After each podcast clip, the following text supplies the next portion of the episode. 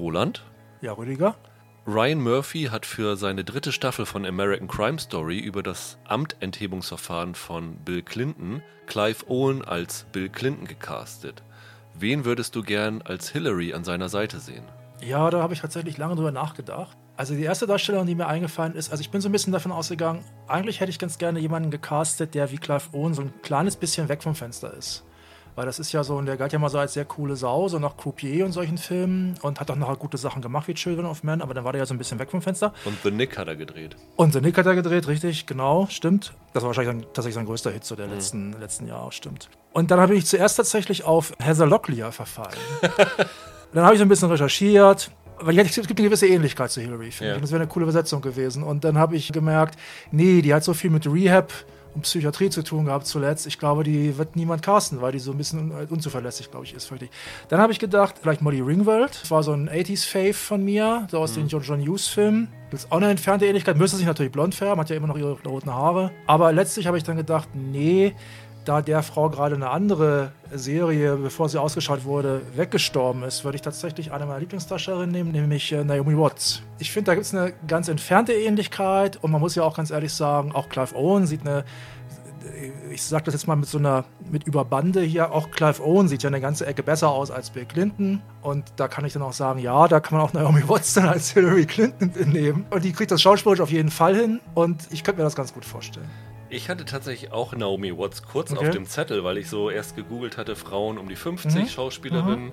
Und sogar das zweite Kriterium erfüllt sie, nämlich äh, ich habe nach der Größe geguckt. Hillary ah, okay. Clinton ist 1,65, okay. Naomi Watts ist 1,64. Mhm. Aber ich habe dann tatsächlich von der Ähnlichkeit des Gesichts nicht so viel gesehen. Und dann war mein nächster Schritt so diese Brian Murphy, Leute, mit denen er oft zusammenarbeitet. Mhm. Ähm, da würden Leslie Bibb oder Connie Britton in Frage kommen. Die sind aber mhm. beide zu groß. Dadurch hatte ich jetzt drei verschiedene Kandidaten am Ende übrig. Elizabeth Banks, die ja. ich äh, toll finde, die aber vielleicht ein bisschen jung ist. Die ist ein bisschen jung. Und ich hatte mit die, 45, ja, ja, aber hat genau die Größe von ihr und hat ja schon als Laura Bush in W so ein bisschen Erfahrung mit dem mhm. Politgeschäft ich finde, gehabt. ich finde vor allem, die wirkt sogar noch jünger. Dann Julie Bowen von Modern Family, weil ich finde, die hat eine mhm. sehr große Ähnlichkeit mit Hillary mhm. Clinton.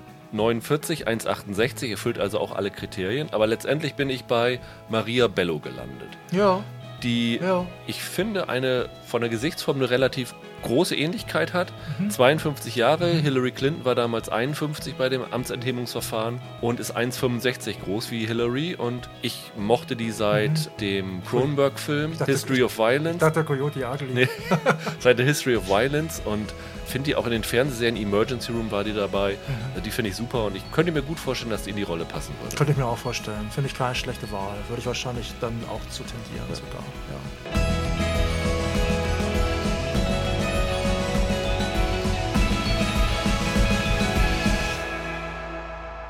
Hallo und herzlich willkommen zu einer neuen Ausgabe von Serienweise. Mein Name ist Rüdiger Meier und bei mir ist Roland Kruse. Hallo. Wir wollen heute über die Sky-Serie His Dark Materials reden, die seit vergangenem Montag äh, bei Sky gestartet ist. Acht Folgen gibt es insgesamt, die im Wochenrhythmus starten. Aber vorher möchte ich noch einmal unsere neuen Hörer oder besser gesagt unsere alten Hörer begrüßen, die uns wiedergefunden haben. Herzlich willkommen, schön, dass ihr wieder bei uns seid. Wir haben eine kleine Sache vor, nämlich wir werden ja am Ende des Jahres wie immer unsere besten Listen machen.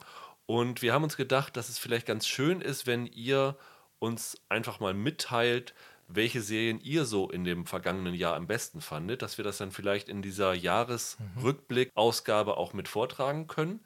Das könnt ihr uns gerne schicken an serienweise.web.de. Ihr könnt es auch posten bei Twitter, da sind wir zu finden unter Serienpodcast. Ihr könnt es auch, wenn ihr wollt, in die iTunes-Bewertung reinschreiben. Da gucken wir auch immer mal rein und bedanken uns wieder für die tollen neuen Bewertungen, die seit dem letzten Mal dazugekommen sind.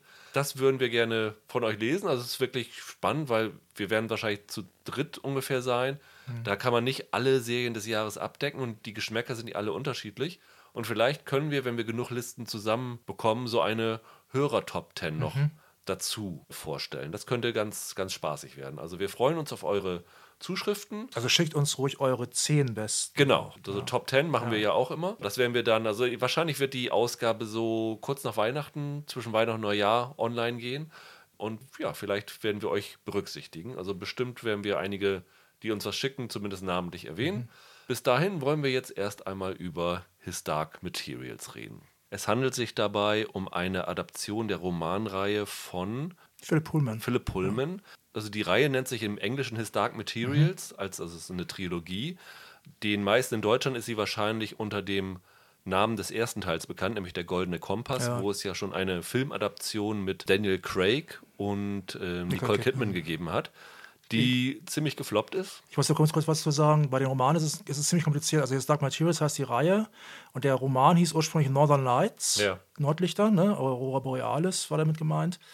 Und dann haben sie den für den amerikanischen Markt, meine ich, umbenannt in, in Golden Compass mhm. damals. Und unter dem Titel ist auch der Film dann entstanden. Ja. ja. Du hast die Romane gelesen, ne? Alle drei? Die, oder? Nee, ich habe die ersten beiden gelesen. Ja. Der zweite ist ziemlich ruhig, da bin ich so ein bisschen rausgekommen dann. Dann habe ich den dritten, der wieder ziemlich krachen soll bis heute noch nicht gelesen, werde ich jetzt bald mal nachholen, aber nicht, weil ich da irgendwas schlecht fand oder so. Ich, also hat, also manchmal ist das ja so, macht man doch was anderes, dann lässt bleibt irgendwas liegen. Den, den ersten habe ich noch ziemlich verinnerlicht und den zweiten kenne ich auch ganz gut. Ich bin ziemlich unbefleckt, was das angeht. Also ich habe keinen der Romane gelesen. Ich habe den Kinofilm damals gesehen. Ich fand den Kinofilm damals ziemlich doof, mhm. weiß ich noch. Was mich jetzt total verwundert hat, ist, ich habe diese Serie gesehen und diese Serie, die erste Staffel, erzählt ja den gleichen Stoff, die der Film erzählt. Film erzählt. Der erste Roman, ja. Der Film hat ja den ersten Roman abgebildet und die Serie will ja über drei Staffeln alle drei ja. Romane abbilden ja. und jeder Staffel einen Roman. Und ich habe diese Serie gesehen, also wir haben vier Folgen vorab zur Ansicht bekommen. Von acht. Von acht. Und ich habe das gesehen und ich habe mich an nichts mehr erinnern können. Ich dachte, das war für mich alles neu. Ich wusste gar nicht, ach, darum geht das in dem Film. Also ich hatte noch so in Erinnerung, dass es ein kleines Mädchen ist und die Rollen von Kidman und, und Craig hatte ich so grob mhm. noch in Erinnerung, aber im Detail auch nicht. Ich wusste da von diesem Eisbären mhm. mit der äh, Panzerung, mhm. aber der Rest war für mich alles Neuland, was schon mal sehr gegen den Film nochmal spricht stimmt, von damals. Ja. ja. der Film war einfach extrem runtergedummt, daran liegt das. Mhm. Um das schon mal zu sagen, ich finde find die Serie jetzt auch nicht perfekt, ja. aber sie bemüht sich zumindest, die Intelligenz der Vorlage zu bewahren. Und das Bemühen ist schon mal, das hat der Film gar nicht erst versucht. Und daran liegt das, klar. Ja. Der, die Vorlage ist ja sehr religionskritisch. Ja, kirchenkritisch eher. Ne? Ja. Kirchenkritisch, genau. Lass uns noch mal kurz zusammenfassen, worum es geht. Ich mhm. glaube, da bist du besser für geeignet, weil ich es nicht so genau kenne. Ja, kann ich machen. Also das bleiben wir mal beim ersten Roman, weil die spielen ja nachher noch in anderen Welten. Ja. Der erste Roman spielt halt in einer Parallelwelt, wo alle Menschen sogenannte Dämonen dabei haben. Die sind aber nicht irgendwie böse oder, oder sowas, sondern das sind äh, irgendwelche bösen Geister, sondern das ist quasi ihr Spirit Animal, also die Seele außerhalb ihres Körpers, die wird verkörpert durch ein, ein Tier, zum Beispiel ein Hund oder ein, oder ein Frettchen oder, oder, oder auch eine Spinne oder sowas, die halt in der Regel für so einen bestimmten Charakterzug steht, der vorherrscht in diesen, in diesen hm. Personen. da habe ich, hab ich gleich mal eine Frage. Ja. Und zwar sieht man ja in der Serie, dass Menschen getötet werden können, ja. wenn ihr Dämon umgebracht ja. wird. Auf welche Art auch immer. Ich habe mich die ganze Zeit gefragt, sterben die auch, wenn die körperliche Hülle getötet wird oder kannst du die nur töten, wenn du diesen Dämon tötest? Doch, die, das siehst du sogar in der Serie. Es gibt eine Stelle, wo der eine, ich sag jetzt mal, sich opfert. Ja. Und dann siehst du auch, wie der Dämon sich auflöst in so eine Art Stimmt, Sternstaub. Richtig, erinnere mich. Das, ja. Umgekehrt geht das auch, ja. ja. Das ist halt eines der ganz großen Tabus. Du darfst halt den äh, Menschen dürfen halt nicht den Dämon von jemand anderem anfassen. Ja. Es gibt in dem Roman, ich könnte mir vorstellen, dass das in den späteren Folgen jetzt, die jetzt bald kommen, noch kommt, wird über diese Sache, über die wir gerade reden, mit den Dämonen, die man nicht berühren darf von anderen, gibt es eine ziemlich starke Metapher für Kindesmissbrauch. Okay. Und das wird da sehr gut gemacht. Und mhm. ich kann mir sogar vorstellen, dass das jetzt auch in der Serie noch kommt. Und das ist halt quasi die Seele, die man da berührt, wenn man ja. so will. Das, das, ist halt der Hintergrund. Und worum es jetzt hier konkret, konkret geht, die Handlung, es geht darum, dass in dieser Welt halt Kinder verschwinden und werden von den sogenannten Gobblern oder Gobblers werden die entführt. Da weiß man am Anfang gar nicht, ist das möglicherweise nur so eine Art Urban Legend ähm, und sind, da stecken verschiedene dahinter. Und dann ähm, gibt es diverse Fraktionen, die halt vor allem die sogenannten Gypter, Anspielung auf die Gypsies, genau. ne, das ist ein fahrendes Volk, allerdings auf Booten. So, und die Hauptfigur ist äh, Lyra Belacqua, das ist ein Mädel von zwölf Jahren, meine ich, gespielt mhm. von Daphne Keen. Daphne Keen kennt man vor allem als Tochter von, von, von Logan, von Wolverine. Die ist aufgewachsen in Oxford, in der Obhut des, wie heißt der, Decans? Ja, des, des ja. Irgend, irgend sowas von der, von der Universität. Von der Uni, genau, von der Universität, gespielt von Clark Peters ist das, ne? ja. von, von The Wire unter anderem. Und ist dort in, während der sogenannten großen Flut, das war eine mass massive Überschwemmung, ist sie dort abgegeben worden von Lord Asriel, gespielt von James, ähm, James McAvoy. So ein Explorer, ja, er wird eingeführt als, ist er nicht ihr Onkel oder so? Genau, ihr Onkel. Ja, ja. ihr Onkel wird er eingeführt, genau. Da gibt es noch so ein Geheimnis auch. Er ist halt so ein, so ein ganz flamboyanter Typ, der auch dann passenderweise als Dämon eine Schneeleopardin dabei hat. Ja. Es ist übrigens immer so, dass die Dämonen bei den meisten Menschen, nicht bei allen, aber bei den meisten Menschen haben die Dämonen das andere Geschlecht. Und die Dämonen können sprechen. Und die Dämonen können sprechen, ja. Das ist, das ist dann ein anderer Handlungsstrang, dass dann Lord, Lord Asriel, der Onkel von Lyra, dass der dann halt da ketzerische Forschung im Grunde betreibt am, äh, am Nordpol. Ich will jetzt nicht zu viel erzählen, weil das ist ziemlich kompliziert. Wenn ich jetzt mal anfange mit dem Dust, um den es da geht und dem. Er, er stellt fest, dass äh, er, er macht Fotos von der ja. Aurora Borealis und mhm. sieht, dass in den Nordlichtern irgendwas wenn er das mit einer bestimmten Fototechnik fotografiert, ja. kommt dort eine Stadt zum Vorschein ja. und er interpretiert das so, dass dort ein anderes Paralleluniversum existiert. Genau.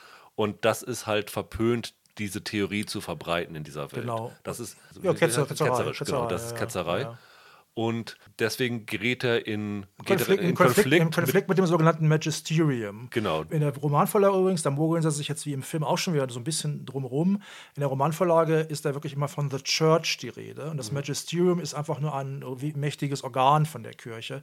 Hier ist es tatsächlich so, dass zwar einzelne Figuren dann auch äh, Father oder Cardinal heißen oder so, aber es ist immer vom Magisterium die Rede. Und, Und diese zwei Handlungsstränge, die laufen dann relativ genau. schnell zusammen durch verschiedene Figuren, die auftauchen. Genau. Lyra wird adoptiert. Naja, nicht adoptiert. So eine Art schon. So eine Art Sie wird dann aus, dem, aus, der Uni da rausgeholt von einer gewissen Mrs. Coulter. Das ist so eine sehr einflussreiche Frau, die offenbar auch früher, wird angedeutet, an dieser Uni wohl mal war. Kennt den Lord Asriel, erzählt Lyra gleich genau. von, von ihrem Onkel. Und, äh, genau. Äh, und die das. nimmt sie dann mit nach London und sagt, du kannst jetzt bei mir leben. Wie genau. so ein genau. sie ist halt im Grunde ist sie so eine Art Waisenkind. Ja. Ihre Eltern sind ja angeblich gestorben und dann hat, hat der Onkel sie da abgegeben und jetzt kommt halt die Mrs. Coulter an und sagt, hier, jetzt kannst du bei, ich weiß nicht mehr genau, was ihre Begründung dafür ist, ob sie von ihr gehört hat oder irgendwas, dass sie besonders begabt ist oder so, und dann holt sie sich zu Genau. Und Lyra stellt relativ schnell fest, dass irgendwas mit dieser Mrs. Coulter, Mrs. Nicht, Coulter nicht stimmt. Mhm. Und im Verlauf des Geschehens versucht sie wieder zu ihrem Onkel zurückzukehren, der am Nordpol gerade eine ja. Forschungsarbeit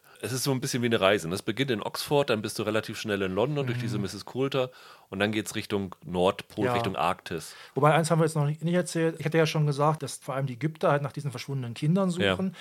Es ist auch so, dass ein Freund von Lyra verschwunden ist, dieser Roger. Genau, der beste Freund, der beste den sie Freund. eigentlich äh, mithaben wollte zu der Mrs. Coulter. Genau und der ist dann kurz vor der Abreise verschwunden. Und sie erfährt dann halt, dass die Kinder offenbar, dass offenbar gibt es eine Connection zum Nordpol auch mit diesen ja. Kinderräubern und dann, naja, wir wollen jetzt auch nicht zu weit fortgreifen, das ist das Schiff. Ja, aber ich finde, man merkt schon, dass das eine ziemlich komplizierte Geschichte eigentlich ist. Ne? Ich fand aber tatsächlich, dass sie das zumindest ganz gut hinkriegen. Ja. Also, dass du, du wirst nicht sofort bombardiert mit all das diesen stimmt. Fakten, du bekommst es recht langsam aufgegliedert. Mhm. Das wird also wie so eine Zwiebel, tauchen immer mehr Details auf. Und ich finde, die machen dieses Worldbuilding eigentlich ganz gut am mhm, Anfang. Mhm. Das fand ich den verwirrendsten Teil, muss ich sagen. Es gibt so Portale zu anderen Welten und dann geht jemand durch dieses Portal durch.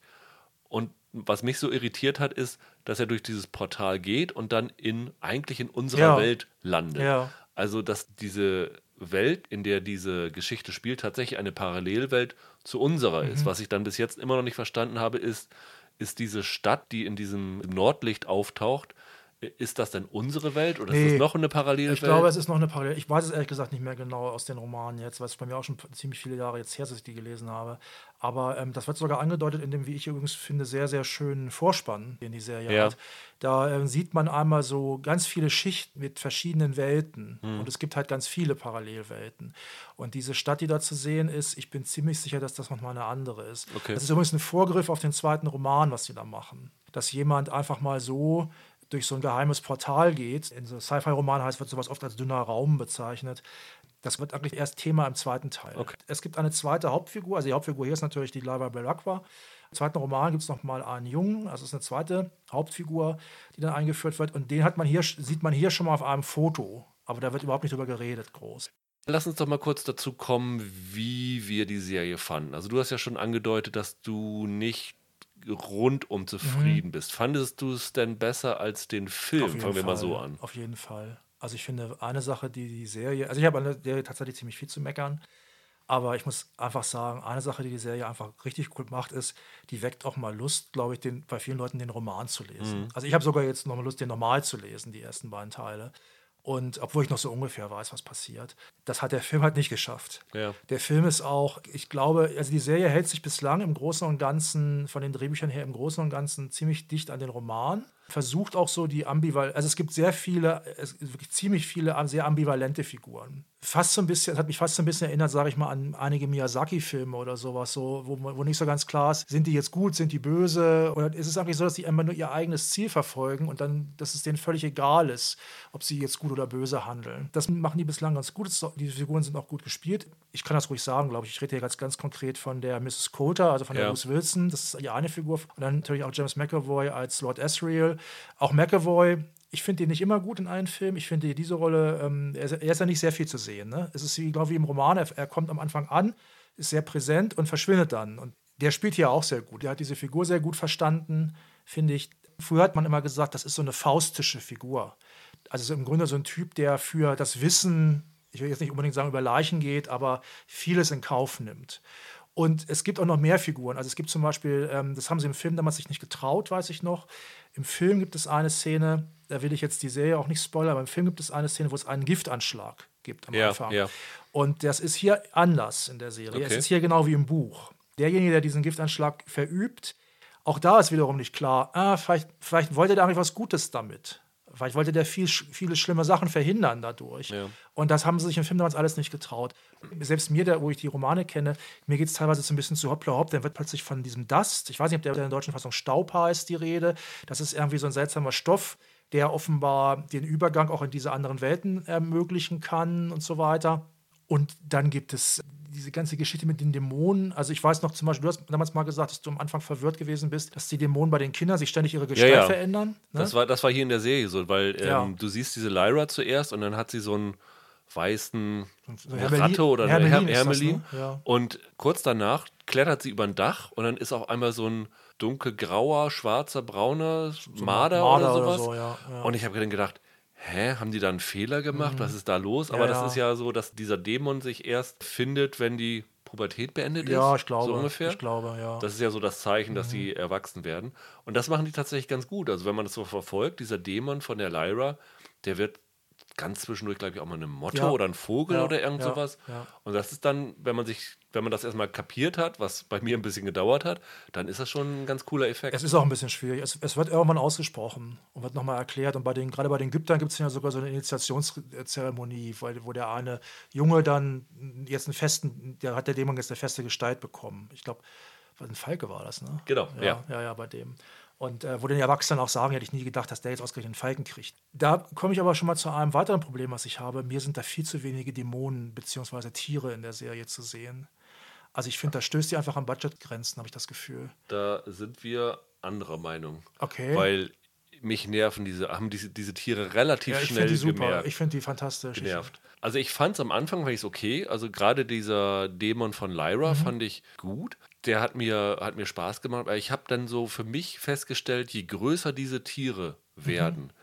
desto mehr nervt es mich, wenn die sprechen. Wir hatten ja damals auf dem alten Feed einen äh, Trailer-Recap gemacht, ja. da haben wir auch über His Dark Materials geredet und da habe ich ja schon gesagt, dass ich den Bären Joris, wie heißt der? Jorik Bernison. Jorik ja. der, der, der, ist allerdings kein Dämon, ne? Der ist kein Dämon. Das ist genau. einfach ein sprechender Eisbär. Ja. ja. Und den fand ich da schon relativ anstrengend. Ich fand ihn auch nicht gut getrickst. Der Eindruck hat sich bei mir immer noch nicht geändert.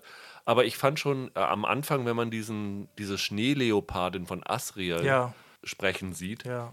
fand ich blöd.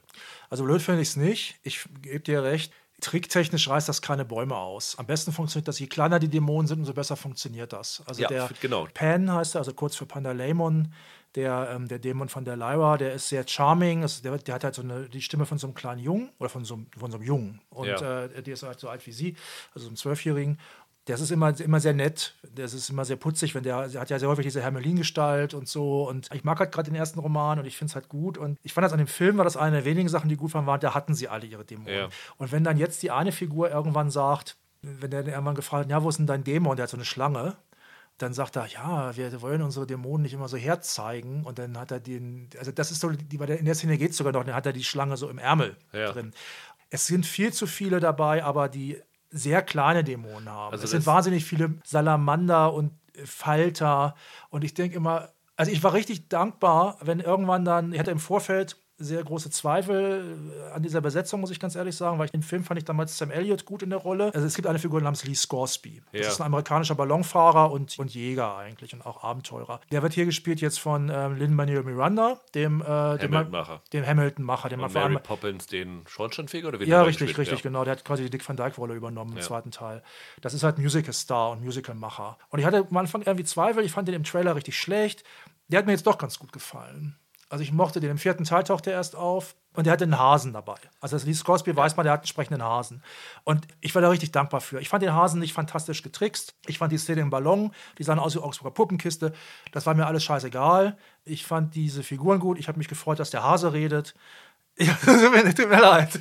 Ich fand, ich glaube, wir haben komplett, also einen kompletten anderen Eindruck von der, von der Serie, weil du hattest irgendwann gesagt, dass du die vierte Folge am besten fandest. Ja, dass das sie sich stimmt. so gesteigert Da gab es viele Tiere.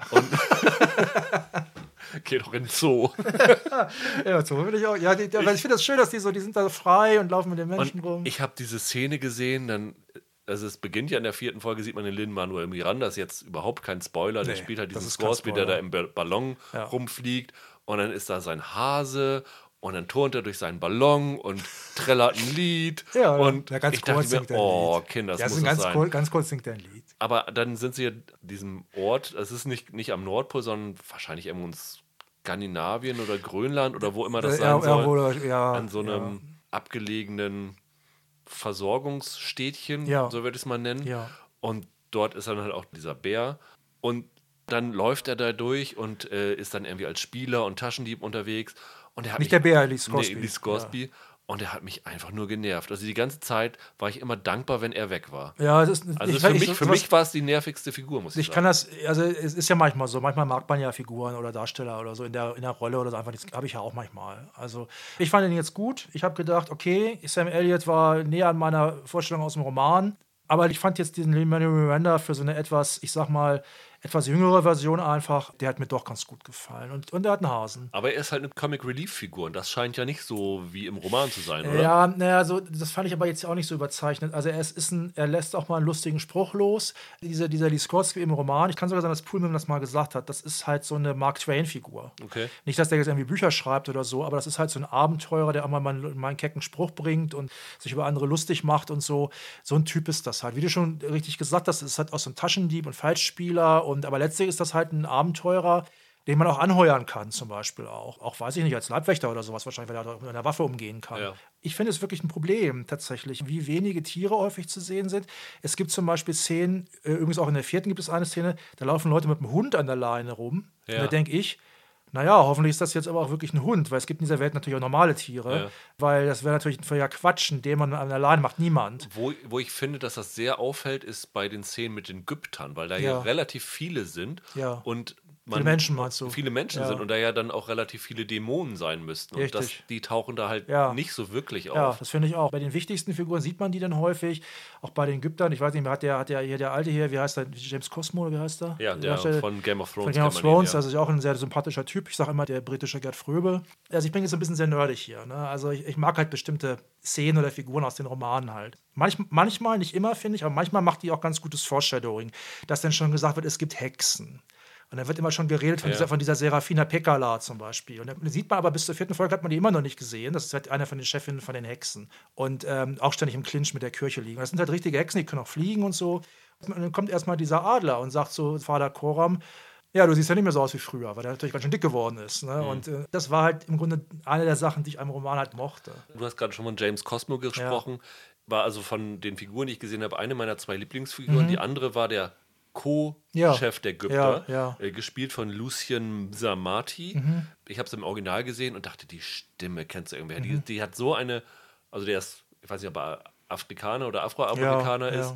Der hat so eine ganz Ist das nicht so ein Jamaika-Akzent oder kann sein, so eine ganz so? tiefe, sonorische Stimme. Der hat mich total fasziniert. Ich wusste, diese Stimme hast du schon mal gehört. Mhm. Dann habe ich ein bisschen nachgeguckt und der war in Black Earth Rising, diese Mhm. Serie, Netflix-Serie über den Völkermord in Ruanda. Dort war er die rechte Hand von der Präsidentin, meine ich. Okay. Und da war der auch schon sensationell. Und hier finde ich den auch hammermäßig. John, John, John Farr heißt die Figur, glaube ich. Genau, den fand ich, den fand ich unglaublich das gut. ist der Also, Chef von den Ägyptern. Ich war ja. immer, immer froh, wenn ich die Ägypter gesehen habe, weil ich die beiden so super Ich mag die auch. Also ich habe am Anfang war ich vielleicht so ein bisschen irritiert. Ähm, Ich weiß gar nicht mehr, wie die Figur im Roman beschrieben wird, weil ich dachte, die sind, also der erste zum Beispiel schwarz. Ich habe gedacht, der ist irgendwie Westindies oder Jamaikaner oder so. Die anderen, viele andere sind weiß. Das kann sein, ja. Aber es ist einfach so, das ist einfach so ein Zusammenschluss von Ausgestoßenen auch, die halt so fahrendes Volk da gebildet haben. Das hat jetzt nicht, das hat jetzt einfach nicht so wahnsinnig viel zu tun mit, mit Roma oder so. Ne? Das ist, es ist halt einfach so ein, naja, so eine Art Stamm, ne? so eine, aber, aber selbst gewählter Stamm im Grunde auch irgendwo.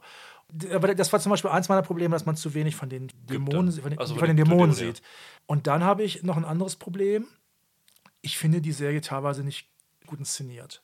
Also ich muss erstmal einschränken, ich finde die sehr schön ausgestattet und ich finde die gut besetzt. Was äh, du vorhin gesagt hast, dass es billig aussieht, wo ich finde, dass sie gar nicht billig das aussieht, ich, diese. das habe ich beim, beim beim Trailer. Talk mal gesagt, Genau. glaube ich, ja. Gerade am Anfang, wenn du diese Luftaufnahmen von Oxford siehst, Ja. die sehen Ja. unglaublich gut aus. Also Das hat mir wirklich gut gefallen. Ja, das sah, ja. auch, sah auch wirklich aus, als ob sie dafür relativ viel Geld hatten.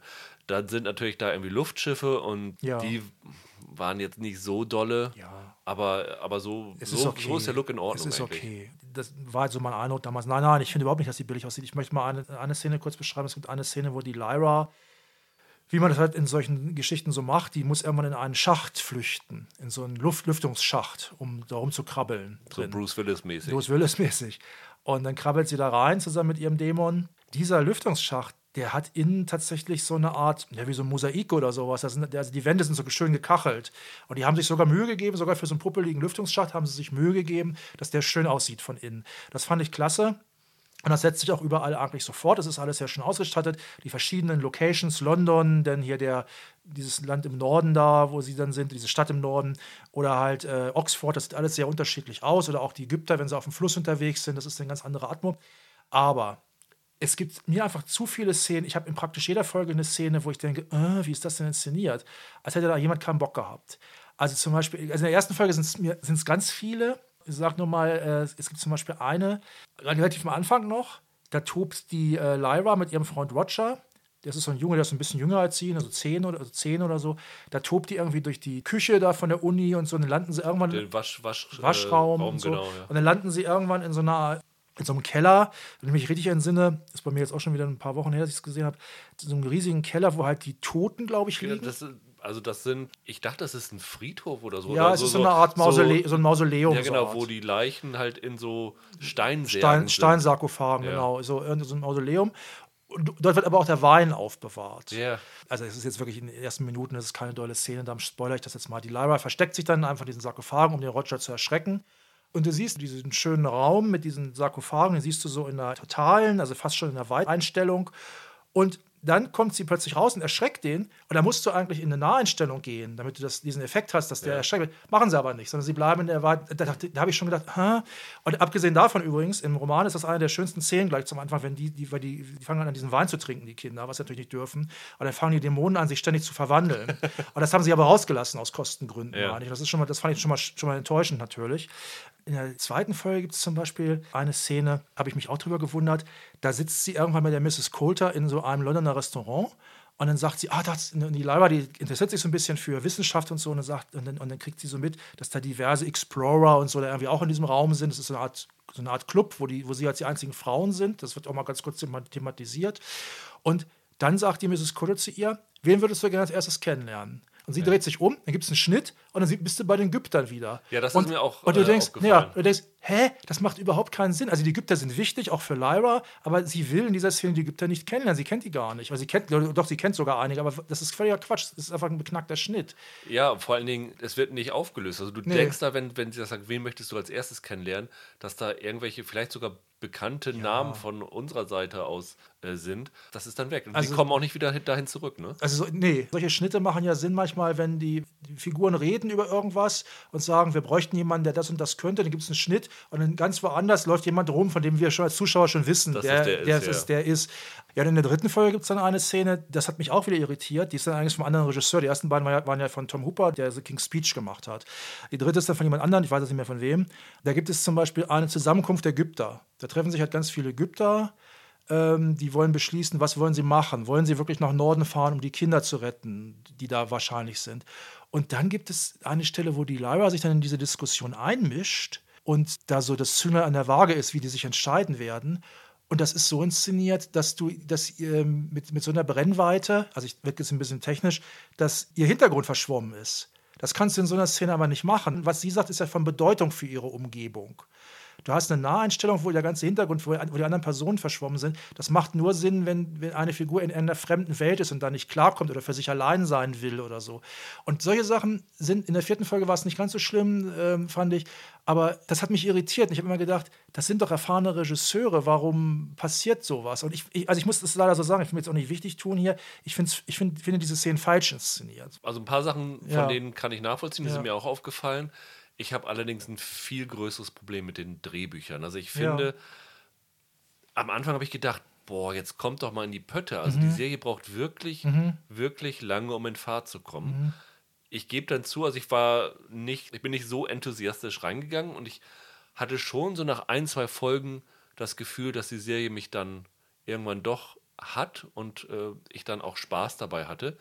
Aber das war bei mir immer so ein, so ein Wechselspiel. Also ich mhm. fand, dann kamen wieder Szenen, die wirklich sich echt extrem gezogen haben, die ja. ich wirklich überflüssig fand und ja. langweilig fand. Dann kam wieder ein bisschen was Spannendes rein. Ich hatte so im Nachhinein von den vier Folgen das Gefühl, wie groß ist dieser Roman? Äh, also längenmäßig 1000 Seiten, 1200 Seiten ungefähr. Der erste? Ja. Ach was, der ist, das ist ja, das ist ja, das ist ja, das war ja, das ist ja eigentlich ein äh, Jugendbuch. Ne? Okay. Also der, der ist so ungefähr 200 bis 300 Seiten, okay. glaube ich. Also gefühlt nach den ersten vier Folgen ist man auf Seite 30 oder 20 erst bei dem Ding. Weil irgendwie, sie sind zwar dann schon an einem dritten Handlungsort, ja. aber so richtig handlungsmäßig sind sie noch nicht vom Fleck ja. gekommen, fand ich nach diesen vier Folgen. Und das ist ja schon die ja. Hälfte der Serie. Weißt du, was, woran das, ich würde dir recht geben damit. Und ich, äh, ich, finde, ein Problem, was die Serie hat, ich habe jetzt vorhin gesagt, es gibt manche Stellen, wo sie so ganz gutes Foreshadowing machen. Also, dass sie schon mal andeuten, was noch kommt. Es gibt aber auch vieles, wo, sie, vieles, wo ihnen das nicht gelingt. Ähm, der Roman fängt an mit der Szene, die ist in der ersten Folge hier auch drin, kommt hier aber etwas später erst, in der Lord Asriel den anderen ähm, Dozenten dort in Oxford seine Ergebnisse von seiner letzten ketzerischen Fahrt da in den Norden zeigt, was mhm. er da mitgebracht hat. Ähm, und da wird schon so vieles angesprochen, was nachher kommt. Und dann wartest du nur drauf. Also da werden zum Beispiel diese sogenannten Panzerbjörne, heißen die du bist ja irgendwie zehn Seiten in den Roman und hörst du plötzlich, ja, es gibt diese sprechenden Bären am, am, am Nordpol. Und sag mal lieber vorsichtig, weil die sind tricky, diese Bären. Dann ist es auch nicht so schlimm, wenn irgendwie mal erstmal 50 Seiten kein Panzerbjörn da mehr auftaucht. Da wird halt immer so ein bisschen Spannung aufgebaut. Und ja, ich gebe dir aber recht, ich finde, dass teilweise, es gibt überflüssige Szenen, es gibt Szenen, die einfach ähm, ein bisschen, äh, also es gibt zum Beispiel eine Szene, wo die eine Frau von den Ägyptern, die klärt die Lyra auf über ihre Herkunft über die Herkunft ja. von der Lyra. War zum Beispiel auch eine Szene, die ich sehr schlecht fand, muss ich leider sagen. Nicht, weil es schlecht gespielt gewesen wäre oder so. Die, die Szene wirkte, als ob sie mit dem Auto unterwegs gefahren ja, gewesen sind, die Leute, und dann, oh, guck mal hier, stellt euch mal da hin, ja. da könnt ihr jetzt mal sprechen. Ja, so ungefähr ist das. Und das ist halt schlecht. Also es, ist, es gibt tatsächlich im Roman ist es tatsächlich so, dass es da auch eine Szene gibt, wo diese Frau der Leiber halt, äh, halt sehr viel erklärt, über, dass sie auch eine Beziehung zueinander haben, schon von früher, von der der Leiber gar nichts mehr weiß und so.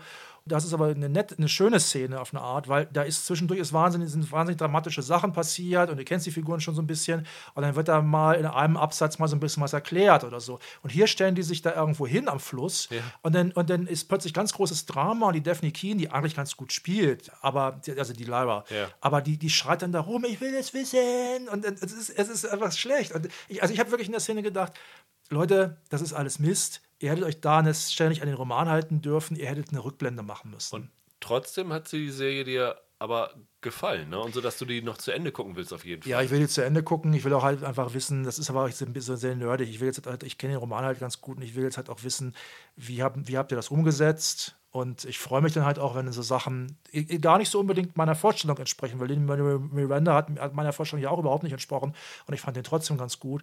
Ich möchte das einfach gerne mal sehen, wie sie das. Ich bin sehr gespannt auf das Ende der Staffel, weil das haben sie im Film total versaut. Also der Film der letzte Akt im Film ist eine Katastrophe.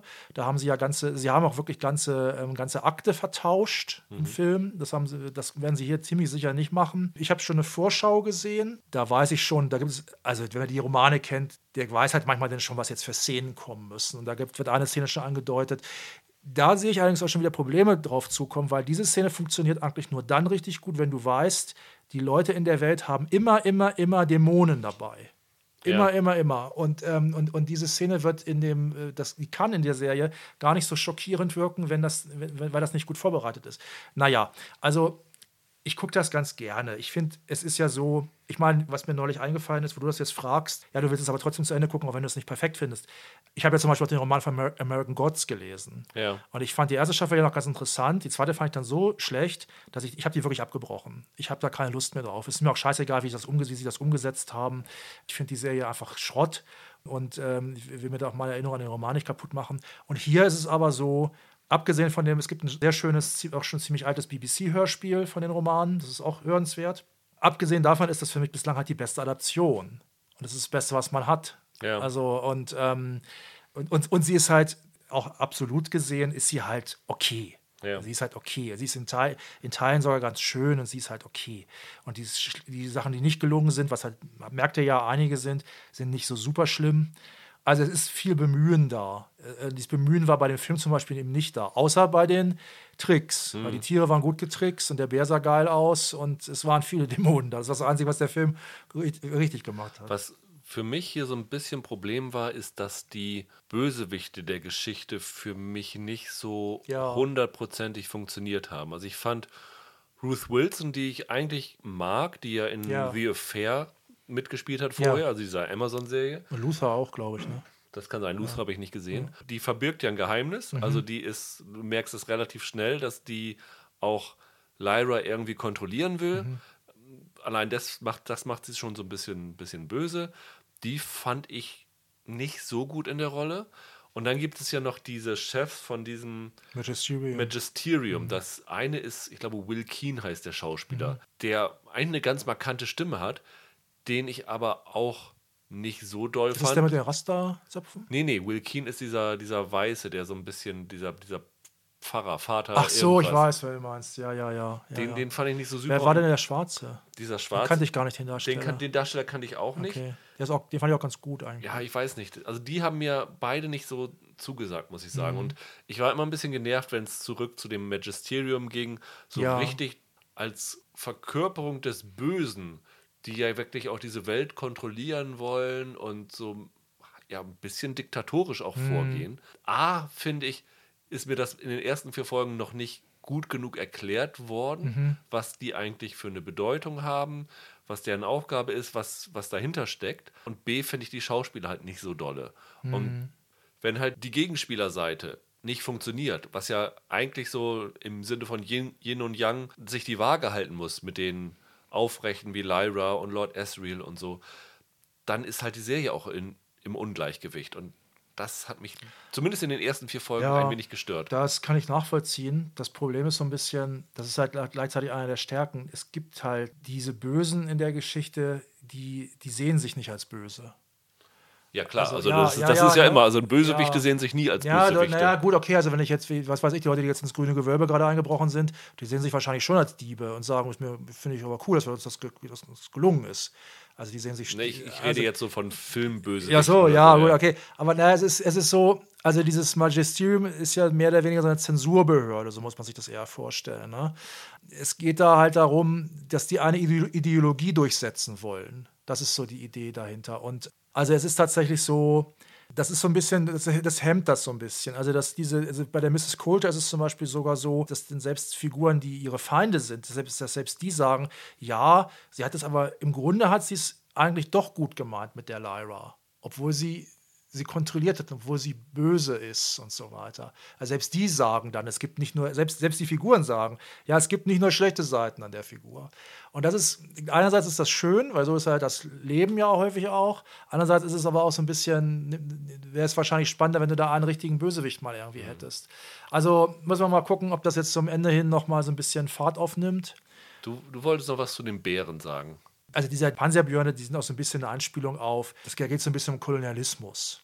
Also hier ist es ja so, es wird hier auch gesagt, der ist ja abgefüllt worden mit Alkohol und da haben sie ihm seine Rüstung weggenommen und jetzt muss er da halt schuften. Also der, der kann so mit, kennt sich mit Metallarbeiten aus, der Bär. Ist, ist aber so ein normaler Eisbär auf allen Vieren. Und für diese Panzerbjörn ist es halt immer, ist es immer wichtig, dass die eine selbstgeschmiedete Richt Rüstung haben. Aber das wird aber alles nicht so richtig erklärt. Aber diese Rüstung, wenn man diesen Bären sieht, ja. Der hat diese Rüstung, die geht so über die Nase Ja. rüber am Kopf Ja. und hinten über den Rücken und unten am Bauch ist so ein Streifen. Ja. Aber zum Beispiel, der hat ja keinen Ritterhelm oder so. Also du kannst dem doch in den Kopf schießen, dann ist er doch tot. Naja, der hat schon eine Kopfbedeckung. Ja, aber doch nur so hier über die Nase. Du kannst ihm in die Augen schießen oder unten auch an Ja, der gut, das Brust ist das oder Ganze, so. Ganze, das, Also- Ganze, das Ganze jetzt ja, ich meine, besser geschützt sind jetzt. Beim Ritter kannst du auch irgendwie, hier bei Monty Python, der Kokosnuss kriegt der eine auch irgendwann ein Schwert in den Augenschlitz geworfen, ist auch tot. Wenn ich mich richtig erinnere. Ja, aber ich, ich Ähm. hatte so, dass als ich diesen Bären gesehen habe, habe ich gedacht, das ist ja nur ungefähr 50 Prozent des Körpers mit Metall bedeckt. Also, Also man muss dazu sagen, was der Bär will, ist, der will, glaube ich, vor allem gegen einen anderen Bären kämpfen, der in Okay, der Folge, auch schon, der in der Folge auch verstehe. schon eingeführt worden ist. Also ja, die Rüstung, vielleicht, vielleicht ist, braucht, er auch, die auch zur Motivation, weiß ich jetzt nicht. Äh, Ist dir übrigens aufgefallen, äh, wo wir gerade in dieser im Norden sind, in diesem Ort gibt es so einen, ist es so ein Constable, so ein Polizist Ja, oder so einer, ja, der da sitzt? ja. Mr. Sisselman Ja, ja, ja. oder Sicily? Ja, ja. Nee, wie heißt er? Mr. Sisselman. Glaube ich, ja. Der Darsteller von diesem Mr. Sisselman, den erkennt man nicht wieder, aber den hat man schon mal gesehen. Hast du die Harry Potter Filme gesehen? Ja, ja. In dem ersten Harry, oder den ersten dreien taucht er, glaube ich, auf. Der kleine, dicke Cousin von Harry Potter, der von den Leuten verwöhnt wird. Aha. Das ist der Darsteller von dem Mr. ganz Der schön hat, der, abgenommen, hat, der ne? hat äh, ganz viel abgenommen. Ja. Dann habe ich irgendwie gelesen, dass er für seinen letzten Auftritt in den Harry Potter-Film schon einen Fettsuit tragen musste, weil er so Ah, abgenommen okay. hatte. Er sagt aber im Nachhinein, ich habe ein Interview mit ihm gelesen, er ist da ganz froh drüber, weil jetzt, Ja. da er so anders aussieht, Ja. kann er sich auch komplett von Harry Potter Klar, lösen und keiner das verbindet ihn mehr Das damit. stimmt. Das fand ich sehr, kommt natürlich eine drauf. sehr äh, amüsante Der ist wirklich ziemlich Besetzung. Dünn. Ja, ja. ja. mhm. ja. Ja, also du würdest es auf jeden Fall zu Ende gucken. Ich Ich, bin, ich bin mit gucken. mir da noch nicht so im Reinen, muss ich sagen.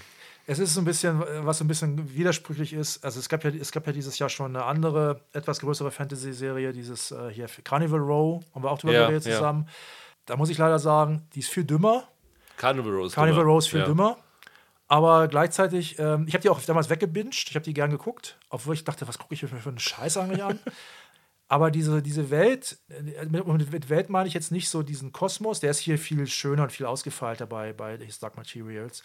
Aber so dieses, die, diese, diese Szenen, die sie da in Prag gedreht haben und so diese Kulissen und wie diese ganzen Wesen, also Carnival Row spielt halt in der Welt, wo halt äh, äh, Elfentrolle und Menschen zusammenleben, in, in so einer Art so Soho ist das da quasi, in so einem Ja. Rotlichtviertel.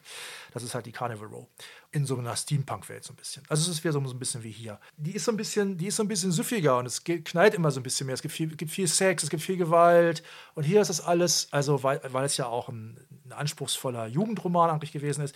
Ich sage immer Jugendroman, ich glaube, dieser Roman hat inzwischen das ein bisschen, das ein bisschen transzendiert. Der geht einfach als Fantasy inzwischen, Ja, die, die sieht sich, glaube ich, die Macher sehen diesen Stoff und sich so als Leute, die eine wirklich anspruchsvolle, Ja. komplexe, intelligente Geschichte Ja, erzählen ja. und manchmal vielleicht so ein bisschen den Spaß dabei Das stimmt. Das, vergessen. war, das, da würde ich dir zustimmen sogar. Ich habe tatsächlich auch gedacht, manchmal erzählt das doch mehr als Kinderfilm. Ja. Ein bisschen. Also traut euch doch mal so ein bisschen. Ich habe tatsächlich vor ein paar Wochen, weil die gerade bei Amazon drinstehen, ich habe sie natürlich auch im Schrank stehen, da habe ich mal abends aus so einer Laune heraus nochmal angefangen, den ersten Herrn der Ringe zu gucken. Ich habe den lange nicht mehr gesehen. Ich habe den damals dreimal gesehen oder so, zweimal im Kino alleine. Und äh, habe gedacht, wie schön das irgendwie ist. Der wirkt heute ziemlich naiv, der Film. So, dass da einfach sich einer hinstellt und einfach mit, mit toller Technik und guten Schauspielern anfängt, diese Geschichte zu erzählen. Und hier würde ich mir auch so ein bisschen was davon wünschen. Also ich habe wirklich, ich hab auch wirklich gedacht, Peter Jackson hätte mal statt diesem saublöden Film, den er über die wandelnden Städte da geschrieben hat, hätte er mal lieber, hätte er mal lieber hier mitmachen sollen. Das, Da wäre er nämlich ein guter Regisseur für gewesen, glaube ich, für den Stoff. Da hätte es auch mehr Dämonen gegeben. Ja. Das hätte ich mir auch gewünscht, dass es mehr Kinderfilm, mehr Abenteuer ist, mehr Märchen irgendwie. Es gibt gleichzeitig, es gibt immer wieder Szenen, die sind gut. Also ähm, die sind, funktionieren. Ja. Ja, dann soll es das für heute gewesen sein. Wir hören uns nächste Woche wieder und werden wahrscheinlich über ähm, die fünfte Staffel von Line of Duty reden. Das wird äh, Bastian Pastewka freuen, der ja großer Fan ist und diesmal ganz ungewöhnlich für uns eine ZDF-Serie ist, weil sie die erst die vierte Staffel hatte Premiere bei Amazon. Jetzt startet sie komischerweise beim ZDF tief in der Nacht. Nichtsdestotrotz wollen wir drüber reden, weil die wirklich erstklassig ist. Das kann ich schon mal verraten. Und ja, das soll das Thema nächste Woche sein. Und wie schon letzte Woche angekündigt, wird es danach auch Richtung besten Listen gehen. Bis dahin, habt ein schönes Wochenende. Macht's gut. Ciao, ciao. Tschüss.